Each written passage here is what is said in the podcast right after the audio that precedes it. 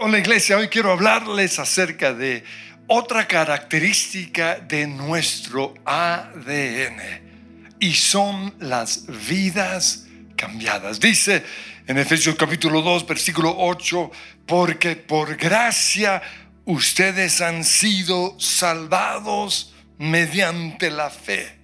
Y esto no procede de ustedes, sino que es el regalo de Dios no por obras, para que nadie se jacte.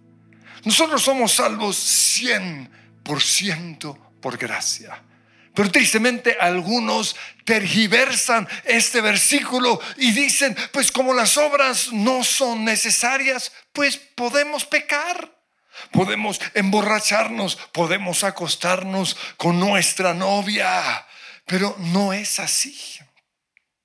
Las obras, la Biblia nos muestra en Mateo capítulo 3, versículo 8, son la evidencia de nuestra salvación. Dice así, demuestren con su forma de vivir que se han arrepentido de sus pecados y han vuelto a Dios. Por eso somos salvos 100% por gracia para buenas obras. Y enfatizo la palabra para. Somos salvos por gracia para buenas obras. No tenemos que ser santos para ser salvos, pero somos salvos para ser santos. Tampoco tenemos que confesar nuestros pecados para ser salvos, pero los confesamos porque somos salvos. No tenemos que orar, ni leer la Biblia, ni venir a la iglesia para ser salvos, pero todo eso lo hacemos porque somos salvos. No nos bautizamos para ser salvos. Nosotros nos bautizamos para dar testimonio de nuestra salvación. Dice en Santiago capítulo 2 versículo 22 que nuestras obras o nuestras acciones hacen que nuestra fe sea completa. Entonces, no somos salvos por nuestras obras, pero sí somos salvos para tener buenas obras. Por esa razón, vidas cambiadas es parte del ADN de su presencia. De una vida de pecado a una vida de santidad, de una vida de derrota a una vida de victoria, de una vida de enfermedad a una vida de sanidad, de una vida de tristeza a una vida de alegría de un hogar destruido a un matrimonio feliz. Por eso no solo predicamos el Evangelio, sino como nos dijo Jesús, hacemos discípulos. No solo llevamos a la gente al cielo, sino que nuestro propósito es que la gente pueda comenzar a vivir el cielo en la tierra. Dice Romanos capítulo 5, versículo 8, Dios muestra su amor por nosotros en esto, en que cuando todavía éramos pecadores, Cristo murió por nosotros. Ahora, somos salvos a pesar de nuestro pecado. Eso es lo que dice allí Romanos 5.8. Pero ahora que somos salvos, Dios quiere que dejemos de pecar. Dios quiere que seamos luz. En Efesios 5:8 dice, porque ustedes antes eran oscuridad, pero ahora son luz en el Señor. Y luego dice, quiero que cambien su vida, vivan como hijos de luz. Ahí mismo en Efesios capítulo 4, 22 dice, desháganse de su vieja naturaleza pecaminosa y también de su antigua manera de vivir. En cambio, dejen que el Espíritu Santo les renueve los pensamientos y las actitudes. Y luego dice, pónganse la nueva naturaleza para ser a la semejanza de Dios, quien es justo y santo. En el versículo 25 dice, por lo tanto, dejando la mentira, un cambio de vida, dejen de ser mentirosos y empiecen a decir solo la verdad. Efesios 4:26 dice, si se enojan, no pequen. Y la única forma de no pecar con el enojo es no acostarnos enojados, sigue diciendo allí. Porque si nos acostamos a enojados, le damos lugar al diablo. Efesios 4:28 dice, el que robaba, que no robe más, sino que trabaje y usted puede cambiar esa palabra robaba por lo que, lo que, por su lucha, ¿no? El que peleaba, que no pelee más. El que se quejaba, que no se queje más. El que siempre pensaba lo malo, que no piense lo malo. El versículo 29 dice, eviten toda conversación obscena. Por el contrario, que sus palabras traigan edificación, que cuando la gente lo oiga sean edificados y sean de bendición para quienes escuchan. Hoy cuando vemos muchas películas modernas hay tantas groserías que uno en vez de salir animado sale apachurrado. ¿Por qué? Porque las groserías son maldiciones que afectan toda nuestra vida. Y el Señor nos dice, Cambiemos nuestra forma de hablar. En el versículo 31 dice, abandonen toda amargura, ira y enojo, gritos y calumnias y toda forma de malicia. En otra traducción dice mala conducta. Y más bien, cambien, dejen de ser eso y sean bondadosos, compasivos, perdónense, así como Dios los perdonó. En Efesios 5.3 dice, entre ustedes ni siquiera debe mencionarse la inmoralidad sexual, ni ninguna clase de impureza o de avaricia. Versículo 4, tampoco debe haber palabras indecentes, conversaciones necias, ni chistes groseros. Y el versículo 5 dice, ninguna persona inmoral, impura o avara heredará el reino de Dios. Pues el avaro es un idólatra que adora sus posesiones, adora las cosas de este mundo, vidas cambiadas. Pero ¿cómo es posible cambiar mi vida? Pues es necesario tener un encuentro con Jesús, así como Pablo lo tuvo. Pablo era un hombre temeroso de Dios, conocía las escrituras, pero no había tenido un encuentro personal con Dios acerca de Pablo en Filipenses capítulo 3, versículo 5, él dice que él era hebreo de pura cepa. En cuanto a la interpretación de la ley, fariseo. En cuanto al celo, perseguidor de la iglesia. Y en cuanto a la justicia que la ley exige, intachable. Era un hombre temeroso de Dios. Pero su obsesión por las doctrinas fariseas y por su por ser judío lo convirtió en un terrorista. Necesitaba un encuentro con Dios. Y en Hechos capítulo 9, versículo 13 dice, Saulo respirando aún amenazas de muerte en contra de los discípulos del Señor, tenía la intención de encontrar y llevarse presos a Jerusalén a todos los que pertenecieran al camino. Porque con ese nombre identificaban a los nuevos cristianos. Son esos son los del camino.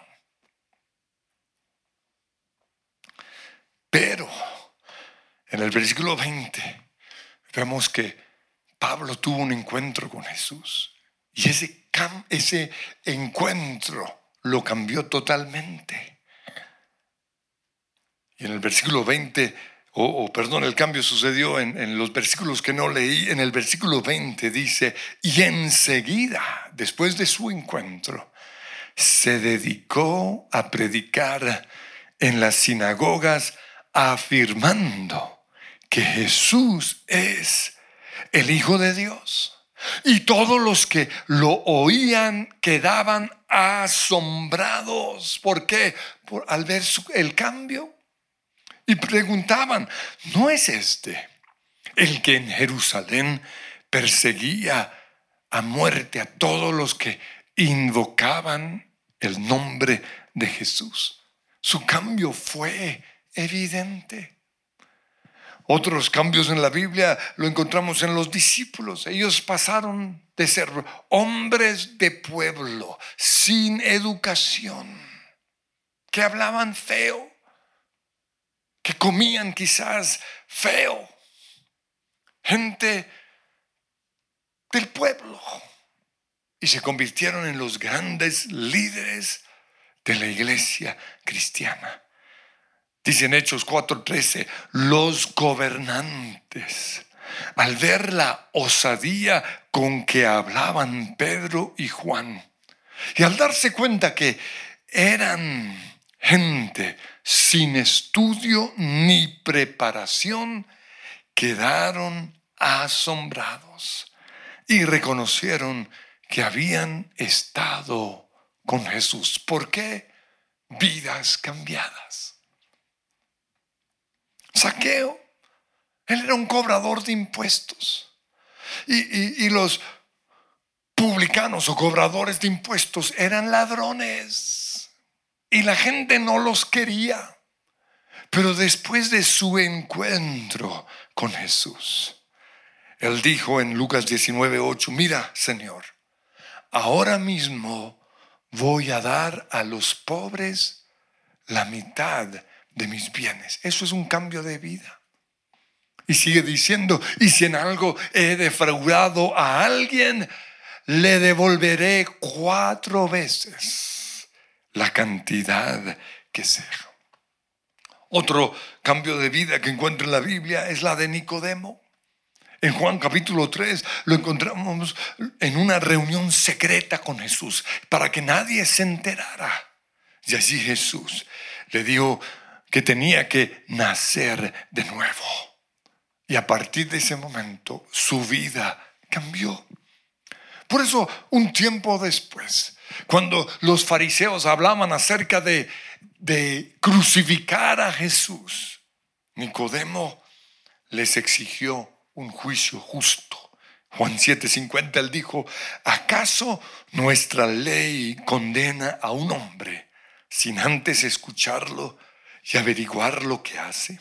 Y fue Nicodemo con José de Arimatea los que envolvieron con vendas y especies aromáticas el cuerpo de Jesús y lo sepultaron. ¿Por qué?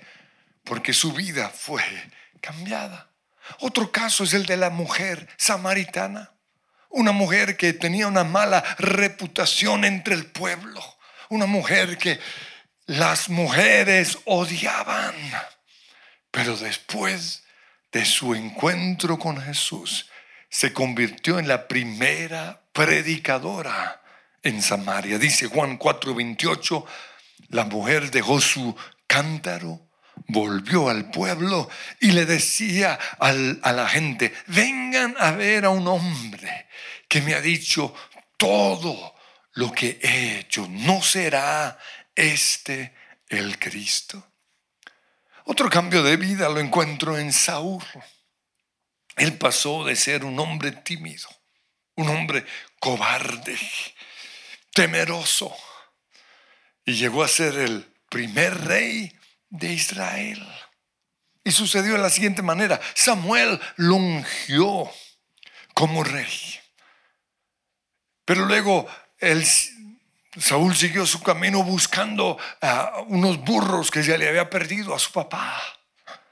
Y Samuel le dijo, en el camino te vas a encontrar con un grupo de profetas que bajan del lugar de adoración, bajan del monte. El versículo en 1 Samuel 10:5 dice, vendrán profetizando, precedidos por músicos que tocan liras, panderetas, flautas y arpas. Y entonces el Espíritu del Señor vendrá sobre ti con poder y tú profetizarás con ellos.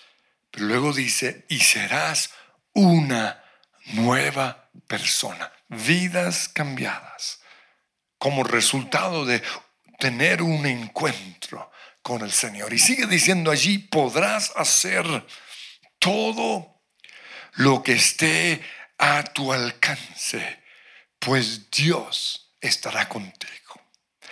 Mi experiencia me ha mostrado que algunos cambios son inmediatos. Hay personas que de manera inmediata dejan el vicio, dejan el alcohol, dejan las drogas, dejan el cigarrillo, dejan de ser infieles y empiezan una vida nueva. Son personas responsables, son libres de todo lo que los tenía atados. Pero en otras personas el, el cambio es gradual, es un proceso es el fruto del discipulado.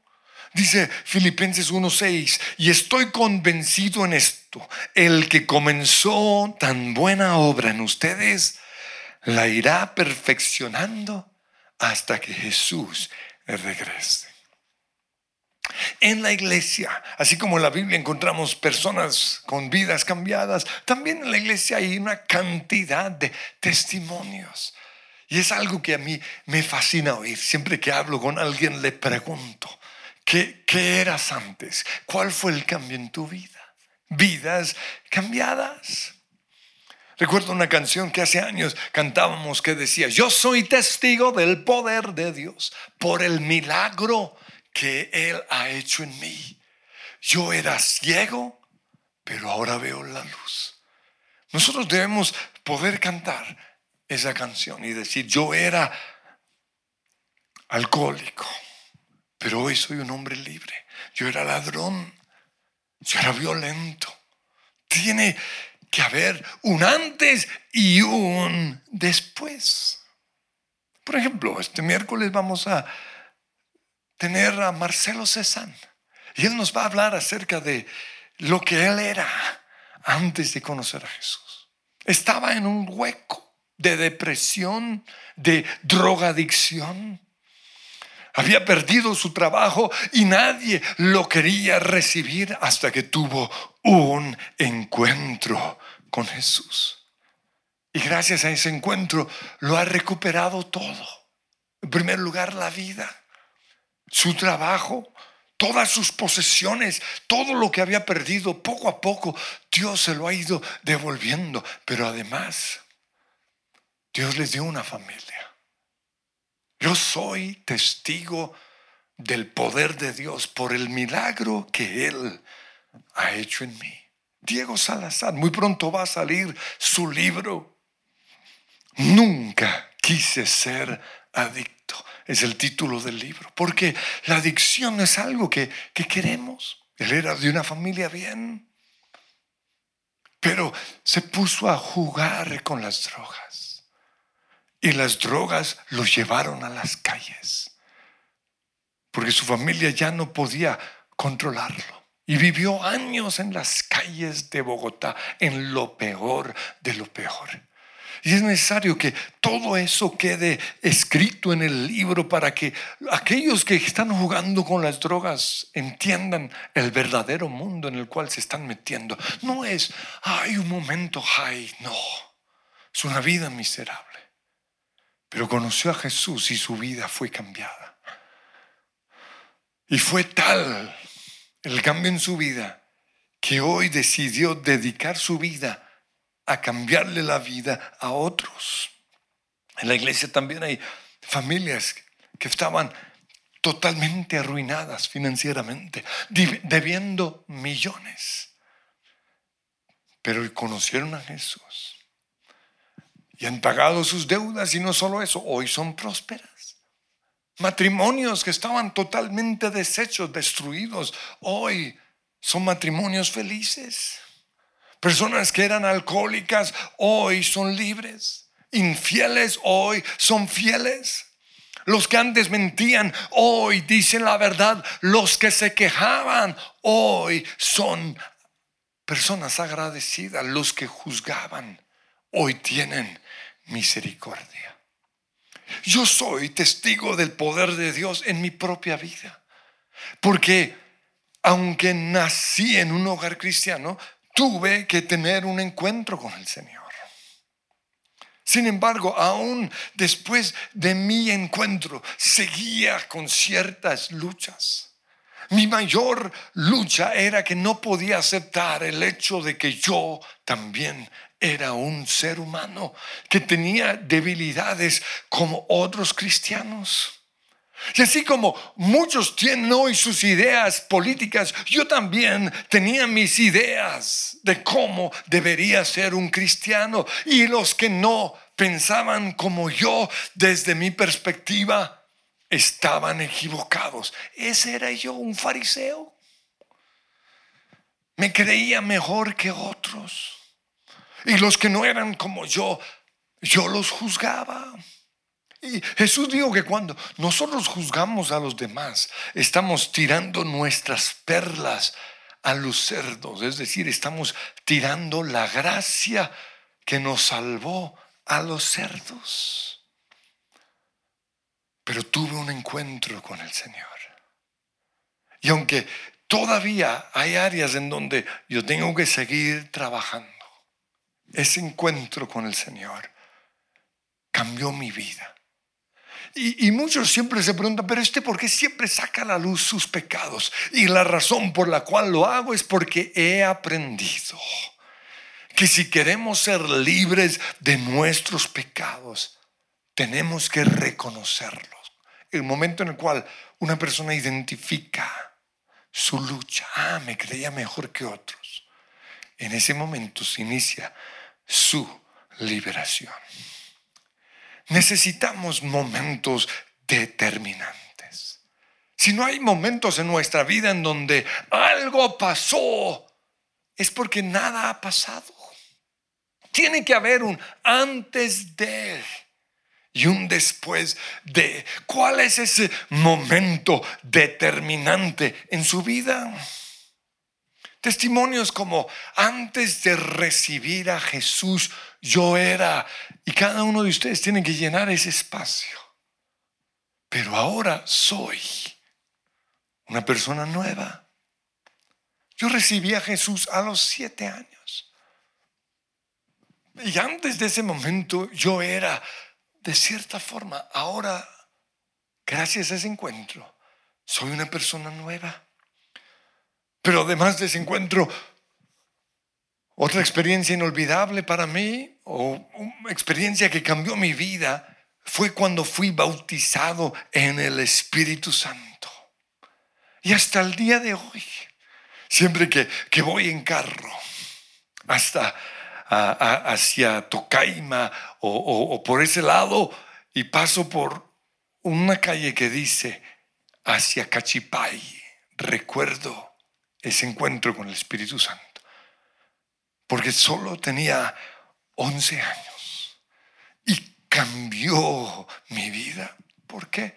Porque antes de ser bautizado en el Espíritu Santo yo cantaba en la iglesia, pero no adoraba. Yo creía en Dios, pero no experimentaba su presencia. Yo leía la Biblia, pero Dios no me hablaba a través de ella. No era confrontado. Lloraba, pero el Espíritu Santo no me guiaba.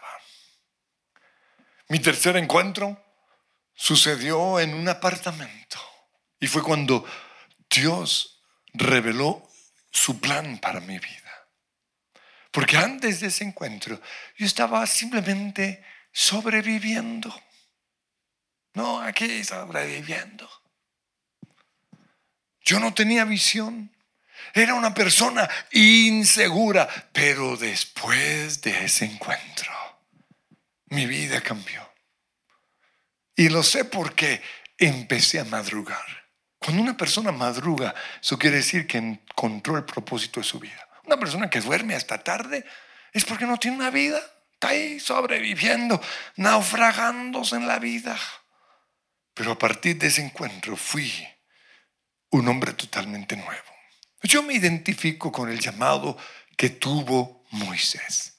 Porque la Biblia nos muestra que desde que él ya vivía en Egipto, él ya quería ser el líder de Israel. Pero no fue sino hasta su encuentro con Dios en Horeb, el monte de Dios, en donde él vio una zarza que estaba en fuego, pero a pesar de estar eh, encendida en fuego, no se consumía. Y eso llamó su atención y fue a ver lo que pasaba y Dios le habló. Y a partir de ese momento Moisés fue un hombre nuevo. Pero mi cuarto encuentro fue en el desierto. Porque así como Jesús fue llevado por el Espíritu Santo al desierto para ser probado por el diablo, yo también fui llevado a mi desierto en 1992. Dios usó muchas situaciones para revelar algo que había en mí. Pecados ocultos, intenciones ocultas, votos internos ciclos inconclusos en mi vida. Y hoy le doy gracias a Dios por ese año que fue muy difícil. Porque de no haber sido por ese año, esta iglesia no existiría. O si existiera, yo podría, hubiera podido embarrarla. Pero Dios sabe lo que hace. Dice Hechos 14, 22, es necesario pasar por muchas dificultades o pruebas o desiertos para entrar en el reino de Dios. Muchos años después tuve otro encuentro en donde fue confrontado el espíritu de los fariseos que estaba en mí. Fue confrontado esa falsa humildad. Y a partir de ese día, Dios me ha ido moldeando formando y discipulando. Pues quiero finalizar yo con la parte práctica. Y es cómo podemos tener ese cambio de vida. Pues no es un solo evento, no es una sola situación, no. Es la suma de experiencias. En primer lugar, si tú no has recibido a Jesús, ese es el punto de partida. Dice 2 Corintios 5, 17, si alguno está en Cristo, es una nueva creación. Lo viejo ha pasado, ha llegado ya lo nuevo. Pero lo segundo, tenemos que creer lo que somos en Cristo. Porque la Biblia dice que en Cristo, como ya leímos, somos una nueva creación. En Gálatas 2.20 dice, he sido crucificado con Cristo. Yo tengo que creer eso, que el viejo hombre que yo era está clavado en esa cruz y ya no vivo yo, ahora vive Cristo en mí. Yo vivo como lo haría Cristo. ¿Qué haría Cristo en mi situación? Pero en tercer lugar, muchos, a pesar de ya conocer a Dios, no han tenido un encuentro especial con Jesús y lo necesitan, así como el encuentro que Pablo tuvo en el camino a Damasco. ¿Y por qué necesitan ese encuentro? Porque muchos tienen religión, pero no una relación con Dios. Otros creen en el Dios de sus papás. Oh, el Dios de Abraham, el Dios de Jacob, el Dios de Isaac. ¿Y cómo es tú, Dios. Necesitan ese encuentro porque en la Biblia hay dos palabras que aunque son parecidas, son diferentes. Y son las siguientes palabras. Conversión y arrepentimiento. Conversión es nacer de nuevo y algunos nacieron de nuevo, pero no se han arrepentido. En Hechos 3:19 Pedro dijo, arrepiéntanse de sus pecados y vuelvan a Dios. Algunos solo han vuelto a Dios, estaban lejos de Dios, hoy están con Dios, pero no cumplen esa primera parte de arrepentirse, cambiar de mente, cambiar de comportamiento. Para esto tenemos que reconocer nuestros pecados. Otros necesitan un encuentro porque nunca fueron liberados. Usted tiene que decir qué día en particular alguien oró por usted. O qué día en particular usted renunció a sus pecados, a sus fortalezas mentales, a sus hábitos pecaminosos, a sus amarguras o a sus demonios. Otros necesitan este encuentro porque jamás fueron discipulados. Y yo lo sé porque yo no fui discipulado. Y necesitamos a alguien a nuestro lado que nos obligue a formar las disciplinas. Discipulado es establecer disciplina, los hábitos del cristiano.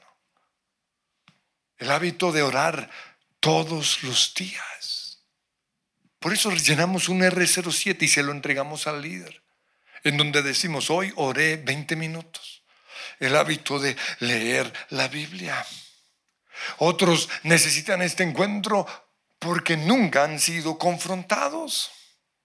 Yo veo que Jesús confrontó una y otra vez a Pedro y está todo escrito en la Biblia. Y estoy seguro que lo mismo que hizo con Pedro, lo hizo con los otros discípulos. Pablo, e, en ese encuentro en el camino a Damasco, algo pasó, pero fue eso que inició, siguió en la casa de Judas durante tres días. Ahí cuando estaba caído, quizás en el suelo, Jesús le dijo en Hechos 9:6, levántate y entra en la ciudad, que allí se te dirá lo que tienes que hacer. ¿Qué le dijo Dios? En ese lugar no lo sabemos, pero cambió su vida. Después llegó Ananías y oró para que fuera sanado y lleno del Espíritu Santo. Pero en cuarto lugar, todos necesitamos ir al desierto, porque es ahí donde Dios nos revela nuestros pecados. Es en el desierto en donde Dios nos habla. Con respecto a, a su esposa, Dios le dijo a Oseas en el capítulo 2, versículo 14, la llevaré al desierto y hablaré a su corazón, porque ella cree que son sus amantes los que la hacen feliz. Yo tengo que mostrarle lo equivocada que está. Pero en quinto lugar, el lugar secreto es un tiempo que tomamos todos los días para que Dios nos hable en oración y a través de su palabra. Y es ahí, en el lugar secreto, en donde Dios más me ha sanado, más me ha confrontado. Los cambios más grandes en mi vida sucedieron así. Pero en sexto lugar, la iglesia. La iglesia no es solo el lugar en donde venimos a encontrarnos con Dios, sino que también es el lugar en donde Dios usa a otras personas para moldearnos, para pulirnos, para forjarnos. Dice Proverbios 27, 17, el hierro se afila o se forja con hierro. Un cristiano se forma con otros cristianos. Jeremías 18:6, ustedes son en mis manos, dice Dios, como el barro en las manos del alfarero. La iglesia en la casa del alfarero en donde somos formados y finalmente nuestra vida es cambiada muchas veces a través de predicaciones. Dios nos habla. Señor, yo te pido que en este momento tú hagas ese cambio en la vida de las personas que nos están oyendo. Y si es la primera vez que nos oyes y no has recibido a Jesús, ese es el punto de partida. Te invito a que hagas esta oración conmigo. Padre Dios, hoy recibo por la fe el regalo de salvación. Yo creo que Jesús tomó mi lugar en esa cruz. Y por eso declaro que es mi Señor y mi Salvador. Y te pido Jesús que cambies mi vida. Y si hiciste esa oración, queremos hablar contigo. Por eso, aquí está el teléfono de nuestro call center. Es un QR, un QR, si quieres lo puedes copiar y, y ahí sale toda la información. Queremos responder tus preguntas. Pero los demás yo invito a que cierren sus ojos, levanten sus manos y digan conmigo, cámbiame Señor.